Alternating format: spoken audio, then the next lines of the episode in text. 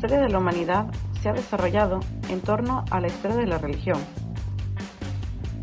Dios ha sido, fue y será el elemento central de cuestionamiento del pensamiento humano.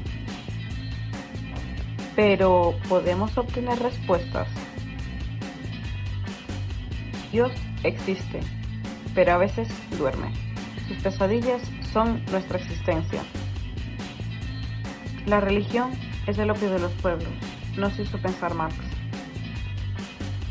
Dios ha muerto, nos dijo Nietzsche. A través de frases podemos entender a Dios, pero siempre hay algo que se nos escapa.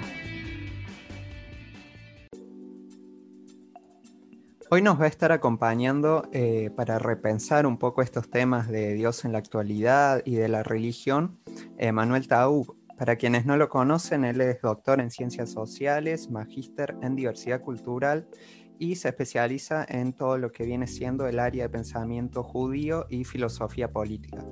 Así que te doy la bienvenida, Emma, y, muchas gracias por acompañarnos hoy. Hola, Tiago, ¿cómo estás? Gracias a, vos, gracias a ustedes eh, por, invitarme y por, tener este rato para poder pensar juntos. Es un placer y, cuando se nos ocurrió un poco eh, hablar este tema, te cuento, eh, a mí se me vino a la cabeza tu figura, dije, eh, tenemos que hablar con Emma, tenemos que, ver qué nos responde, porque en este podcast también nuestro objetivo es un poco ayudar a repensar todos estos conceptos que por ahí hasta en lo religioso, en los jóvenes hoy ya tiene otra característica, ¿no? En la actualidad. Y justamente eso es de lo que hoy vamos a ir hablando, cómo se ha ido cambiando la idea de Dios con el tiempo hasta nuestra actualidad. Este, entonces, la primera pregunta va un poco orientada a lo que viene siendo el origen, si hay un origen de lo religioso, este, si hay algún elemento en común eh, que vos creas que comparten todas las religiones más allá de eh, creer que hay un ser trascendente, que hay un ser eh, que está más allá de nosotros. Sí, es una, pregunta muy interesante y que ya abre para para pensar y reflexionar muchas cuestiones. En primer lugar, lo que diría es que el, gran motor de, la humanidad eh, y del ser humano desde, desde, su principio es la incertidumbre. O sea, la incertidumbre como temor, como horror, como miedo, como tragedia, eh, como esperanza también. O sea, la incertidumbre a no saber lo que va a pasar dentro de un minuto. O sea, por lo menos hasta en esta charla más allá de que, de, que pensemos las preguntas, de, que pensemos los temas. Imagínate esa incertidumbre ya en cuanto al día a día de la existencia y creo que ahí es donde el ser humano necesitó ¿sí? encontrar o encontrarse con aquello que desde, desde, un comienzo, desde un origen, vaya achicando ese margen de incertidumbre. ¿sí? En ese sentido, yo distinguiría dos cuestiones. Eh, la práctica religiosa, la religión como institución, y la otra cuestión que tiene que ver con la espiritualidad, ¿sí? con la espiritualidad, si se quiere religioso, con la espiritualidad trascendental en, entender que, que, el mundo no es nuestro y que no somos solos en el universo. Y en ese, en ese sentido ahí surge eh, esta concepción de la divinidad, una divinidad casi imposible, ¿no? Una, figura que nosotros llamamos Dios para ponerle un nombre, porque todo lo que digamos es un lenguaje humano sobre algo que no podemos, no podemos aprender, y creo que ahí está la, fuente de, esta, maravillosa eh, espiritualidad que nos hace creer o no creer en algo, porque no creer es también una, decisión eh, sobre algo que, o sea, sobre algo que no le importa si creas o no creas. ¿sí? En ese sentido, creo que lo, que lo que une, como preguntaste, las religiones es aquello que no podemos explicar, ¿sí? aquello que no podemos entender y aquello que llamamos Dios, porque en realidad Dios es lo, inexplicable, o sea, es lo innombrable, ya el propio Dios bíblico se presenta sin nombre, ¿sí? en el texto bíblico y cuando hablo ahora de texto bíblico específicamente, hablo de lo que dentro del judaísmo llamamos Torah, que es el Antiguo eh, del Antiguo Testamento, el Pentateuco, los cinco libros de Moisés, que es lo único que se, que se concibe como revelado. ¿sí? O sea, el origen de todo pero que no es nada, ¿sí? porque es un origen fallido, eh, porque no tenemos, digamos, porque no podemos explicarlo, porque no podemos acceder, pero desde esa, de, esa nadidad, o sea, de esa nada, surge todo. En ese sentido, creo que, lo que lo que hace dialogar a todas las religiones más allá de la institucionalidad religiosa, o sea, más allá de los dogmas, las leyes, las pautas, las formas, es la espiritualidad religiosa, o sea, el intento de conectarte con aquello que está más allá de nosotros, del lenguaje y del conocimiento. O sea, Dios. claro, claro. Eh, justo me, hiciste acordar un poco a la frase de, de Rida, no sé si la conoces, la que dice, eh, nada hay fuera del texto, ¿no? Sí. Que por ahí, eh, cuando nosotros intentamos hablar de Dios, estamos proyectando el más allá desde el más acá, ¿no? Entonces hay algo ahí que, se pierde. Sí, a mí me gusta responder una cita con otras citas. O sea, es, muy judío responder una pregunta con otra pregunta, ¿sí? Y, te lo voy a responder con dos citas que me parecen maravillosas. Eh, eh, eso de que no hay más allá del texto de Derrida, que sí que es una hermosa frase, hay, una, hay, una, hay un texto de George Steiner, ¿sí? que falleció el año pasado, es uno de los grandes pensadores modernos, a los que recomiendo en este, en este podcast y, en, nuestro, en nuestra entrevista leer, leer apasionadamente, como hay que leer, ¿sí? Eh, no, se lee de otra forma que, apasionadamente, sino es preferible dejar por un rato el libro, el texto, ir a, jugar al fútbol, a, digamos, a, comer, a caminar, pero hay que leer apasionadamente. Y eh, es una frase de George Steiner que dice, la patria judía es el texto. ¿Sí? Eh, y la otra frase que me parece que es interesante es de uno de los grandes pensadores judíos del siglo XX, que se llama Martin Buber. Y Martin Buber eh, lo que dice es, si hay, lo único que puedo decir sobre Dios es que Dios es Dios. Y en ese sentido agrega, es un texto muy chiquito, que son tres páginas, que, es maravilloso, que se llama eh, Saúl y Agag, me parece, no lo recuerdo bien, y dice, nosotros tenemos el don de la escucha, pero escuchar no quiere decir que entendamos bien. ¿Sí? Y se está refiriendo justamente a, un texto profético, ¿no? a, un pedido de Dios de destruir a un pueblo entero, con sus animales, con sus familias, con sus niños, con, ¿sí? es un pasaje bíblico del Antiguo Testamento, y, Martin Buber tiene una charla con respecto a este texto con un, digamos, con, un personaje ortodoxo, ¿no? O sea, con alguien muy, muy creyente, muy practicante, y le dice, pero vos crees en ese texto? Y Martin Buber le dice, sí, yo creo, pero creo que no entendió bien el profeta. ¿Sí? Y entonces de ahí surgen dos cosas. Una es que esta persona con la que dialoga y él se abre ese diálogo, y además él dice, yo estaba tratando de hablar, eh, o sea, de tratar de ser lo más claro en el, lenguaje para que podamos tener un diálogo, para que no sea un monólogo entre dos personas, y le dice, e, esta persona dice, bueno, pero crees, y se quedó tranquila, primero. O sea, no importa que, crea que, no entendió bien el profeta, o sea, lo que importaba era que creía para, para esta persona. Y después esto lo toma Buber porque, porque agrega justamente que era un gran traductor, y dice, cada vez que, yo tengo que traducir un texto bíblico, lo hago con temor y temblor, porque en realidad no sé nada. Y no sé si lo que, lo que leo, que escucharon, eh, es lo que quería, o sea, es lo que querían decir o lo que yo quería escuchar. Claro. Y ahí también se abre un poco el, debate sobre la interpretación de los textos, ¿no? Eh, que hoy creo que está muy, se discute mucho eso. Eh, también desde, desde la modernidad, ¿no? En los últimos años, este, por ahí de, no sé, por ejemplo, se me viene a la cabeza ahora eh, Iglesia Católica y con respecto por ahí a, no sé, al tema homosexualidad, por ejemplo, este, cómo se interpretan los textos, si dice algo de homosexualidad, entonces creo que ahí hay, hay otro debate, ¿no? Totalmente. E, en ese sentido, y, va justamente, me parece que al punto importante de estas cuestiones, es que el judaísmo o los judaísmos son una tradición interpretativa. ¿sí? Eh, eh, todo, todo el texto bíblico te está pidiendo que vos seas aquel que interpreta, no que el texto te dice, sino que sos el vos el que buscas en el texto.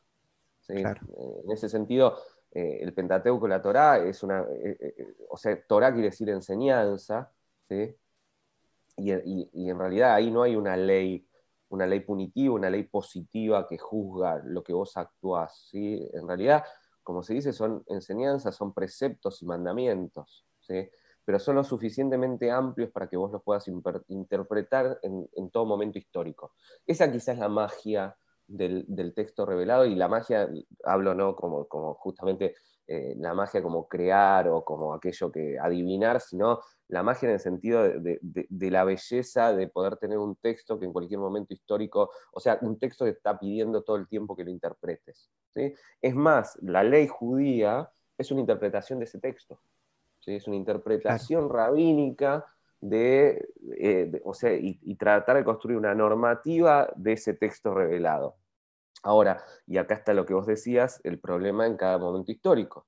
¿sí? Por eso, hoy por lo menos para aclararlo, los judaísmos están divididos en tres grandes movimientos, el movimiento ortodoxo, el movimiento conservador y el movimiento reformista.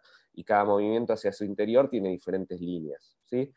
Eh, la, distinción principal entre estos movimientos es cuán, cuán apresados, cuán atados eh, están a esa ley interpretada. ¿sí? Ahora, en ese sentido, que yo creo que es justamente es, mi, es de alguna forma mi crítica a determinadas ortodoxas, eh, ortodoxias, y es que en la interpretación de la ley, que en el judaísmo se llama la ja, ¿sí? Eh, quiere decir ley, eso tiene una, interpretación por, por, estos personajes rabínicos en un momento histórico, y ellos universalizaron e, ese texto, cuando lo universable es la Torá, o sea, es el texto bíblico porque justamente por eso, hoy en día, tanto el movimiento conservador como el movimiento reformista, o sea, para esos dos movimientos la homosexualidad no es un problema ya. O sea, porque está justamente, eh, lo que importa no es tu elección, sexual, lo que importa es cómo sos eh, cada día, cómo tratás al prójimo, cómo tratás a tu pareja, más allá de, que, de, o sea, de qué sexo sea. ¿sí? Para las ortodoxias, y acá sea judía, musulmana, cristiana o, de cualquier forma, el tema es el texto, y atarse al texto. Para nosotros, ¿sí? nosotros, lo importante es hacer del texto una enseñanza, ¿sí? es tener la, libertad que te pide el texto para interpretarlo, y nunca el texto puede estar en contra de tu sexualidad o de tu humanidad. Me parece que, ahí está la clave, entender que es un texto que te da pautas de vida, prácticas, formas que no tienen que ver con quién sí o quién no, sino cómo, cómo ser. Muy bien, se entendió perfecto. Eh, y también justo este tema que es eh, muy polémico hoy en día. Y me gustaría volver ahora un poco atrás, este, retomando algo de la historia de la religión y preguntarte por qué de religiones politeístas nosotros pasamos a religiones monoteístas, más visto desde lo social quizás, ¿no? No tanto de, este, de lo bíblico, no sé si se entiende. Sí, sí, sí. Sí, bueno, ahí eh, lo social y lo bíblico interaccionan, ¿no? Eh, no, no, hay, no, hay, no, hay, no hay bíblico si no hay social y no hay social sin bíblico, podríamos decir. Eh, pero la cuestión es que también llamar politeísmo, monoteísmo, es un lenguaje que se va construyendo. Acá el tema es que, eh, lo, voy a tomar desde un autor que se llama Gershon Scholen para, que, para decirlo ordenado, ¿sí? que es uno de los grandes historiadores de la mística judía, y él trata de explicar cuándo surge la mística, y dice que en un momento, o sea, el mundo, o sea, estaba en una interacción entre las diferentes divinidades, y los seres humanos. Después surge esta idea de el Dios que es único, uno y único, que, no anula las otras divinidades, sino que es mayor, o sea, tiene una mayor trascendencia. Esas divinidades, en todo caso, son interpretaciones de diferentes, digamos, grupos humanos, pero siempre teniendo en cuenta que hay algo que es uno y único, porque el ser humano se construye, acá está lo social, se construye la diferencia. ¿sí? Justamente la idea de, que, de, pensar a un Dios uno y único es la posibilidad de pensar que nosotros somos en la diferencia. y que ninguno de nosotros es uno y único. Porque no hay esto si no hay eso, y no hay eso si no hay esto. Y en ese sentido es un diálogo y un reflejo. Entonces, si justamente vos estás tratando de achicar la incertidumbre, poder tener una vida, o sea, cotidiana y una vida en sociedad o en comunidad, dependiendo también el entendimiento de, desde cada creencia, ¿no?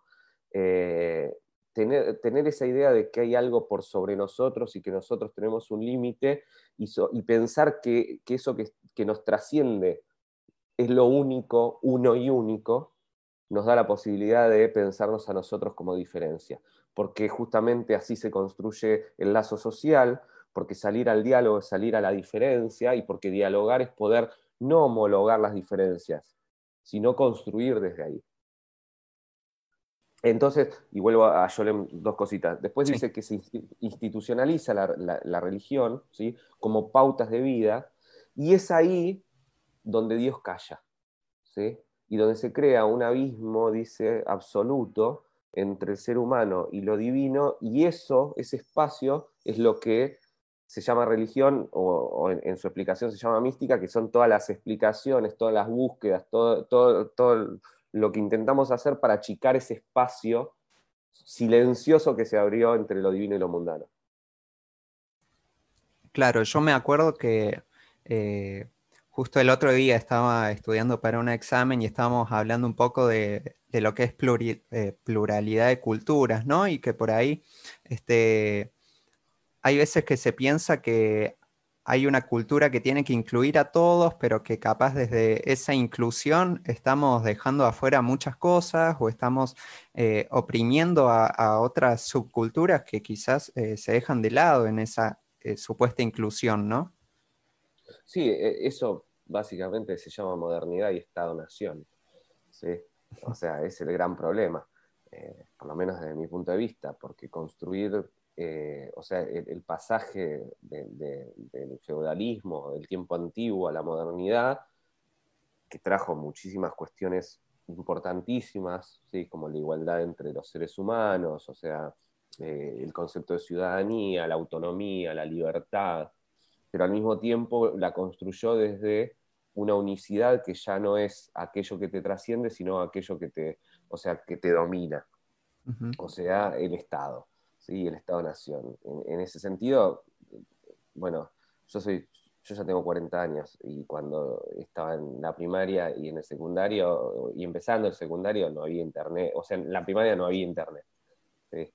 Sepan, sepan que en un momento de la historia, no hace muchos años, no había internet, no había Wikipedia, yo tenía una Commodore que era una Commodore 128, y, me mandaban a hacer cursos de informática para, para, algo que se llamaba Lego, que era hacer unos controles y que un, ratoncito se mueva.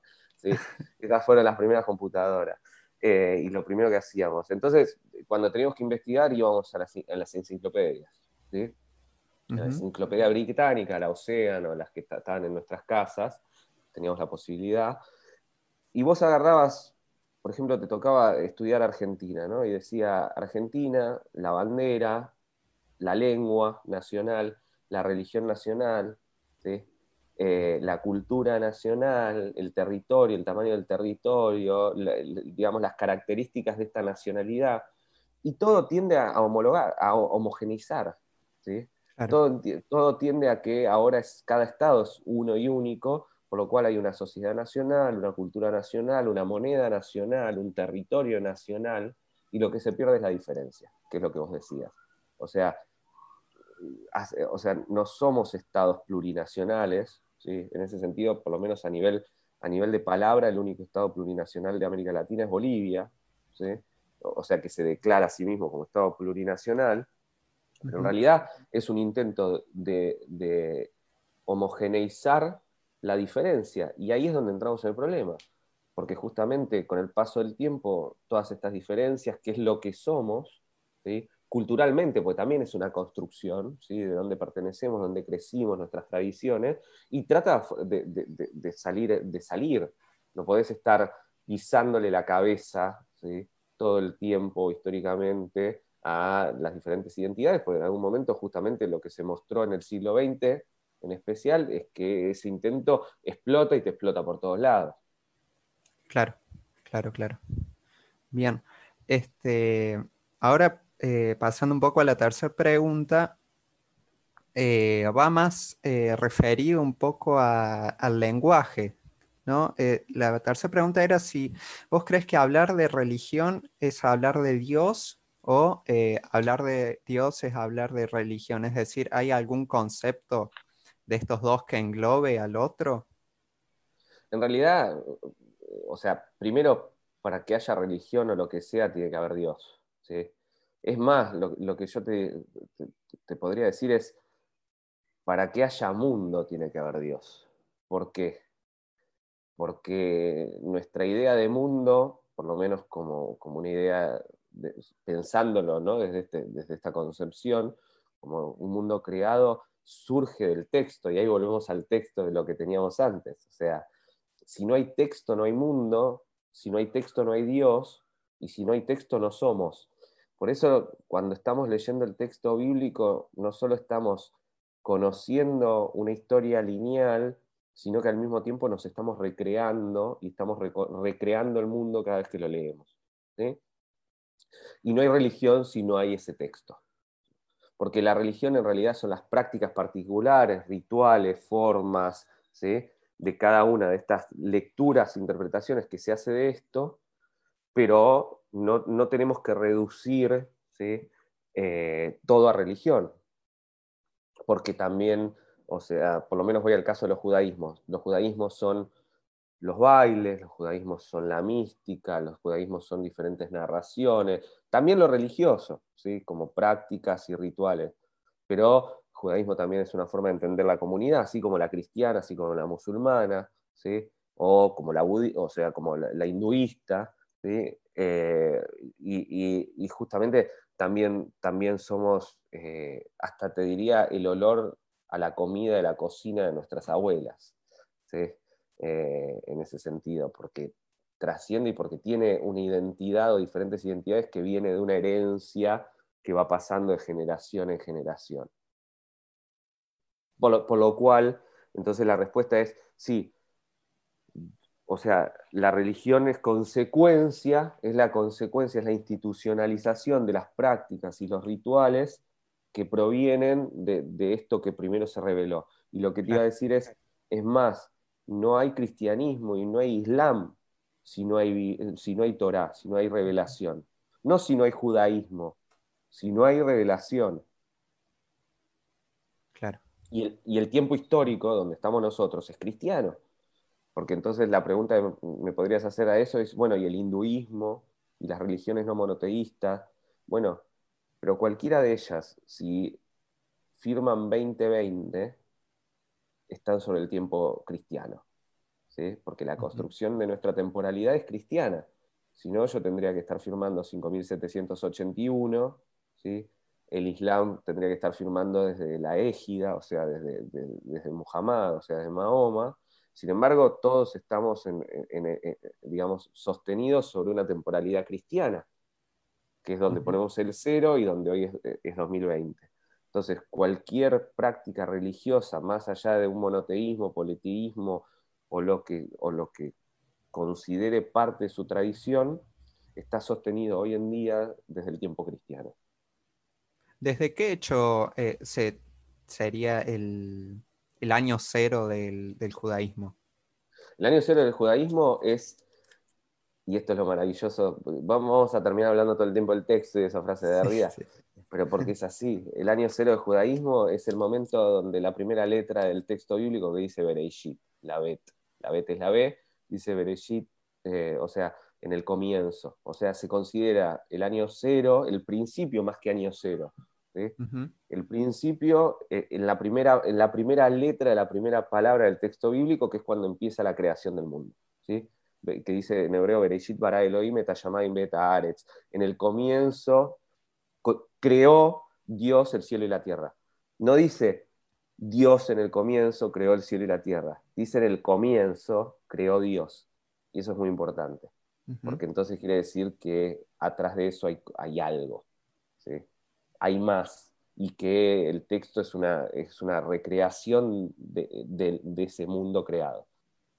Sí, se me viene eh, a la, cabeza ahora algo que estuve leyendo hace un, tiempito, eh, justo de esa, de esa cita que decías vos de creó Dios, que en ese espacio entre creó y Dios estaba como el, en ese silencio estaba como el Dios, ¿no? Y, retomando un poco de vuelta, nada ahí fuera del texto, que hablar de Dios por ahí es perder eh, un poco de la esencia de Dios, ¿no?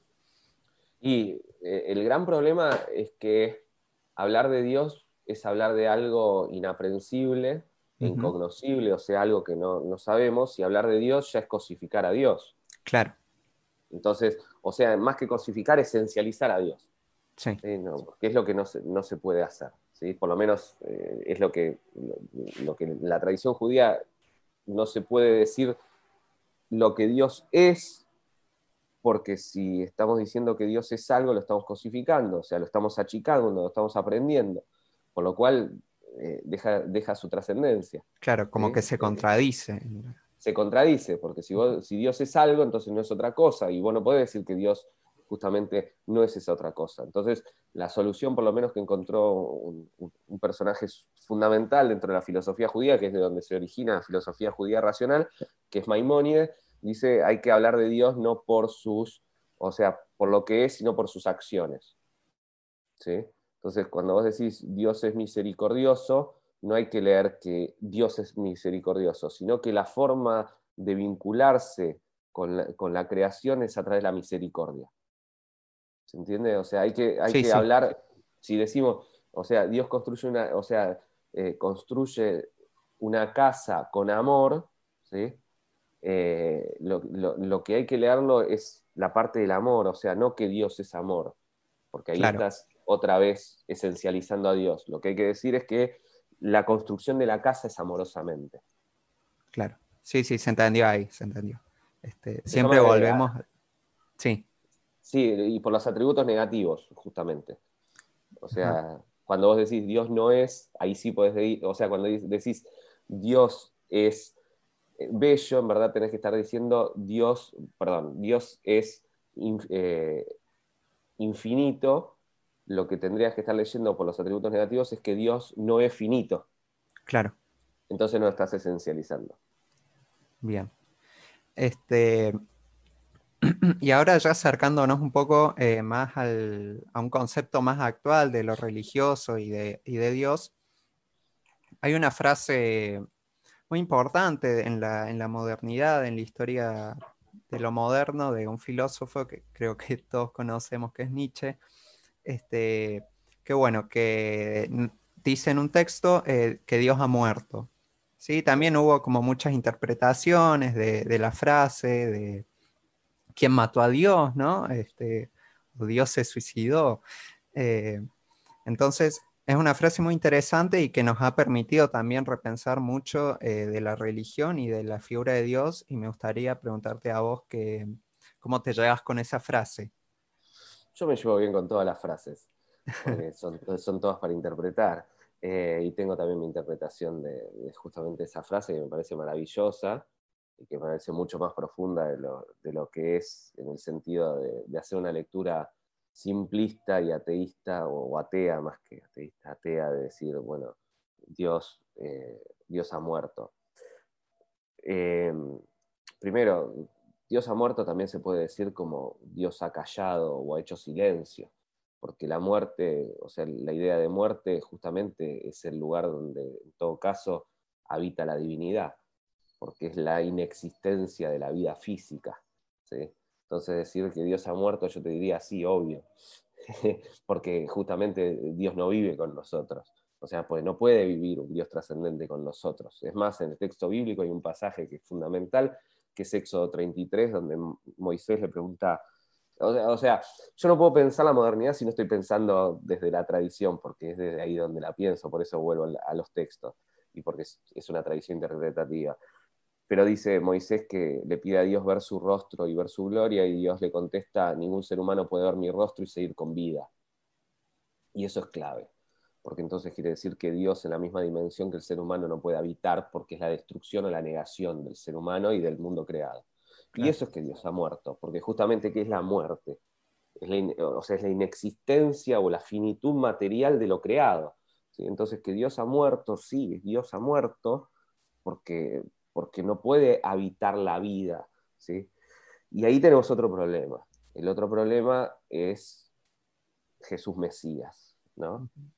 Porque es ahí donde se cambia la historia. Porque, ah, o porque, o sea, la construcción del cristianismo desde la figura del Hijo de Dios en la tierra cambia totalmente los tantos, ¿no? O sea, no, es que cambia el equipo, cambian las reglas, cambia la cancha y cambia el juego. ¿sí? Eh, no, es más fútbol, es otra cosa. Porque justamente, y ahí está la gran diferencia con el judaísmo. Y, ahí está la diferencia que, o sea, se puede construir diálogo, pero nunca se va a acercar, digamos, y ser lo mismo porque para el judaísmo no hay ninguna posibilidad de una, de una representación divina en la tierra, en el mundo material. Claro. Y justamente nuestro tiempo histórico, nuestro mundo donde nos sostenemos y, el cristianismo se sostiene sobre esa divinidad que llegó. Entonces ahí cambian las cosas y por eso cuando, ¿quién mató a Dios? ¿sí? Eh, bueno, si vos considerás que justamente Jesús Mesías es el Hijo de Dios, entonces los romanos con los judíos, con todo ese evento histórico, digamos, ahí se, muere. Pero gracias a esa muerte también es que vuelve en todos nosotros, o por lo menos en, las concepciones cristianas. Y, se crea, el, o sea, y surge después la interpretación de ese evento el cristianismo, ¿sí? por lo cual surge el mundo, el mundo actual. Ahora, también decir Dios ha muerto, es decir, eh, la modernidad no tiene que ser guiada por la figura divina como era antes, que también lo que está diciendo Nietzsche, ¿sí? sino que ahora los que decidimos somos nosotros, ¿sí? y los que nos damos la ley somos nosotros mismos, como diría Kant. ¿sí? El problema es que en ese pasaje no desaparece lo otro, sino que se mezcla, y por eso el proceso de secularización es muy complejo. ¿sí? La modernidad, en definitiva, no es secular, es a nivel institucional correr la práctica religiosa al ámbito de lo privado, pero al mismo tiempo es que todas las figuras modernas están justamente mezcladas con aquello que es inexplicable. Sí, ahí eh, mientras hablabas vos se me vino a la cabeza un poco este, importancia por ahí de la diferencia entre dos verbos que parecen muy similares pero que son distintos, que puede ser entre vivir y existir, ¿no? O sea, por ahí no es lo mismo decir eh, Dios vive que Dios existe, porque como decías vos, Dios eh, no, podría estar vivo, pero eh, sí podría existir. Totalmente, totalmente. Además, o sea, a veces existimos sin vivir, ¿no? o a veces vivimos sin existir, mejor todavía, ¿no? la existencia tiene que ver con, con, un, plano que no es solamente lo material, que tiene que ver con diferentes dimensiones y diferentes planos. Eh, la vida es una vida material y en el sentido de la materialidad quiere decir cuando te para de latir el corazón se acaba la vida. Ahora, la, existencia es trascendente, o sea, eh, volcarte en un libro, en un disco, en una canción, en, un poema, en una casa que hiciste para tus hijos o para vos. ¿sí? que seguir existiendo. Bien, y ahora para cerrar, eh, me gustaría hacerte la última pregunta, que este, me parece que también es algo polémico y más también eh, por cómo se ve a la religión hoy este, desde una sociedad, no sé si atea, pero sí que no se lleva muy bien con, con lo religioso, ¿no? Este, y, te pregunto si vos crees que la religión hoy nos une o nos eh, separa, nos, eh, nos aleja del concepto de, comunidad. Yo creo que eh, a nivel institucional, como, como, entiendo la religión, la religión separa, ¿sí? porque es una forma de exclusión. ¿sí? Justamente uno se construye religiosamente por lo que no es el otro. La, religión construye identidad, o sea, es una identidad construida por la, exclusión del otro, por la, una subjetividad en base a lo que el otro no es. En ese sentido, la religión, pero, pero esa es la característica de la religión y de la pluralidad y la diversidad religiosa. El problema es qué carga le das a eso y qué tipo de violencia aplicas a eso que no puedas ni hablar o quieras destruir aquello que no es como vos. Que eso es un, debate, que es también el debate entre los fundamentalismos y los fanatismos. Fundamentalismo es una, forma de vida que tiene que ver con la atadura justamente a tus prácticas, tus rituales, tu religión y el texto. El fanatismo es el que te pone una pistola en la mano, una escopeta o, una bomba colgada de tu cintura. Eh, y ahí hay una distinción y es ya no solo no, no, entender que el otro es otro y vos sos vos, sino es que el otro no exista, ¿sí? que el otro no exista ni no viva en, esta distinción que hacíamos. ¿no? Eh, ahora, ¿se puede, ¿se puede dialogar en la diferencia? Sí, se puede dialogar en la diferencia. Justamente nuestra tarea es dialogar en la diferencia pero entendiendo que es una diferencia, entendiendo que yo no te voy a convencer a vos de que seas como yo, ni tampoco tengo ganas de convencerte, ni, tengo, ni creo que lo que tengo que hacer es convencerte a vos de que seas como yo. Lo que tenemos es que ver qué de nuestras diferencias nos permite construir algo, y tampoco pensándolo para el futuro, pues si pensás mucho en el futuro, dejás mirar el presente. ¿sí? Es como si mirás mucho para arriba, dejás de mirar al que está al lado tuyo. ¿sí? Decir futuro, decir para arriba es lo mismo en ese sentido. Eh, acá lo, que importa es el día en día. Además, hoy, eh, como estamos, además, este podcast, esto que estamos haciendo, es para hoy. Si no importa, cuando lo, escuchen, si, todo va bien dentro de muchos años, van a decir, bueno, sí, tenía un contexto histórico, de ahí puedo sacar cosas para pensar mi hoy en día, pero yo no, no estamos hablando para el futuro, porque justamente tenemos el COVID y una pandemia afuera de nuestra puerta. O sea, hoy más que nunca, la, muerte, el fin de la, el fin de la vida, ¿sí? la existencia material está saliendo de nuestra puerta, de nuestra casa. Es más, saliendo de nuestro barbijo y del alcohol en gel, ¿sí? como dice un, preciado, ¿sí? en, este, en este tiempo escribió sobre eso, hoy el, nuevo límite es el barbijo. O sea, fuera de tu barbijo está, está el fin, tu fin.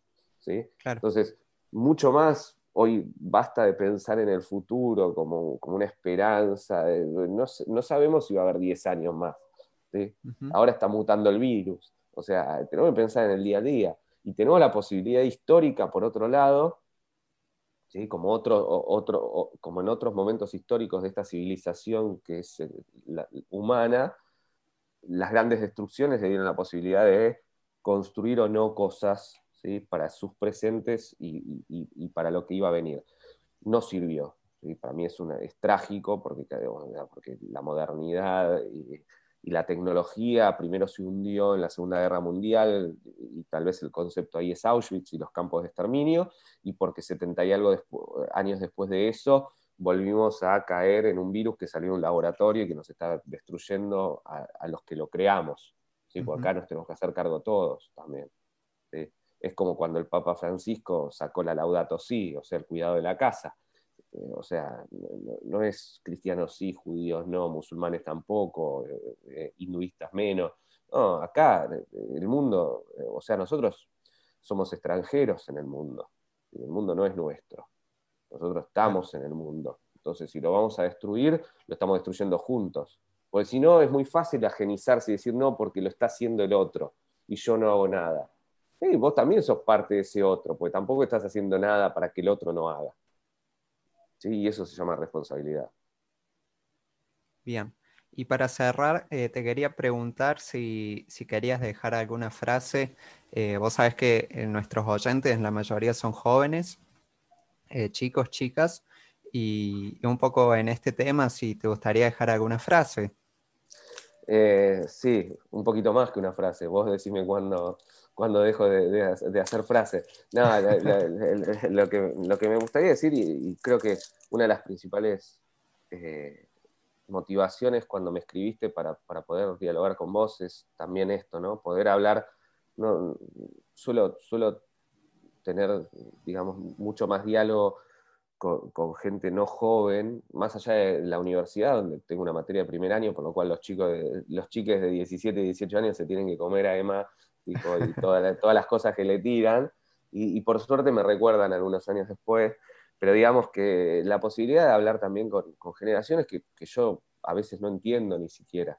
¿sí? O sea, no entiendo en el sentido de la diferencia, porque cada generación fue diferente, porque la mía, como te decía antes, no tenía internet, y porque yo crecí en Bariloche, y porque vivía eh, en la calle andando en bicicleta por el Cerro Otto, digamos, subiendo y bajando, y porque era otra forma de, vivir el día a día, ni mejor ni peor, ¿eh? acá no hablo de mejor ni peor, cada, cada generación se construye como puede y, como, y, y donde está, ¿no?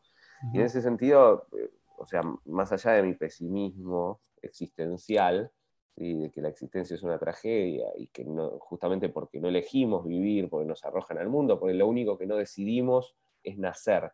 Después podemos decidir todo, hasta la propia fin de nuestra existencia material, eso que llamamos muerte. A veces podemos elegir, a veces nos, arrasa y nos lleva consigo. Pero lo único que no podemos elegir, o sea, y lo único real es tal vez que no podemos elegir nacer. Es una decisión de otros.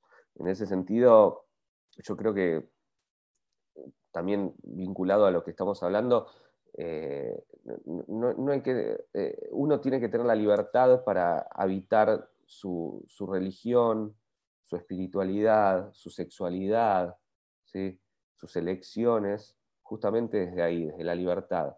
No hay nada ni nadie que te pueda decir cómo sos o cómo tenés que ser, porque tampoco el texto te está pidiendo que seas de una sola forma. No, no, no, hay, no, no, se puede exigir a alguien, ni siquiera, por lo menos en mi mundo del pensamiento, que seas coherente con una idea, o sea, que mantengas la misma idea a lo largo de, en mi caso tengo 40 años, de 40 años de vida. ¿Por qué? Porque somos en las experiencias que atravesamos y ninguna experiencia nos deja como éramos antes de atravesarla.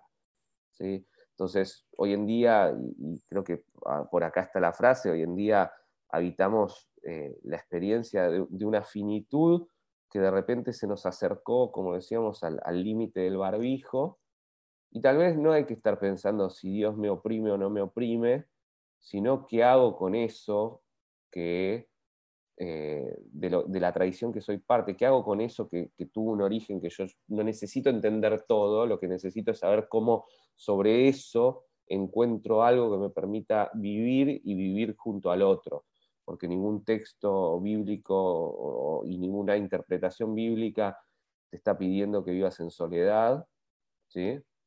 En todo caso, los momentos de soledad son momentos introspectivos para poder salir al otro de otra forma, al otro de otra forma, eh, pero que vivimos en el diálogo con la diferencia y es de la diferencia donde podemos construir una aquí ahora y en todo caso pensar en un futuro, no desde soy yo y vos no. Eh, y, para terminar te lo diría así, ¿qué es la tolerancia? Que es este concepto que parece a veces tan de moda y que para mí es tan nefasto. Tolerar es soportar lo que preferiría que no exista. Porque si no existiese no tendría que tolerarlo. Entonces no tenemos que construir desde la tolerancia, tenemos que construir desde el diálogo. Y para que haya diálogo tiene que haber escucha, porque si no son los monólogos, o sea, no podemos dialogar con oídos cerrados.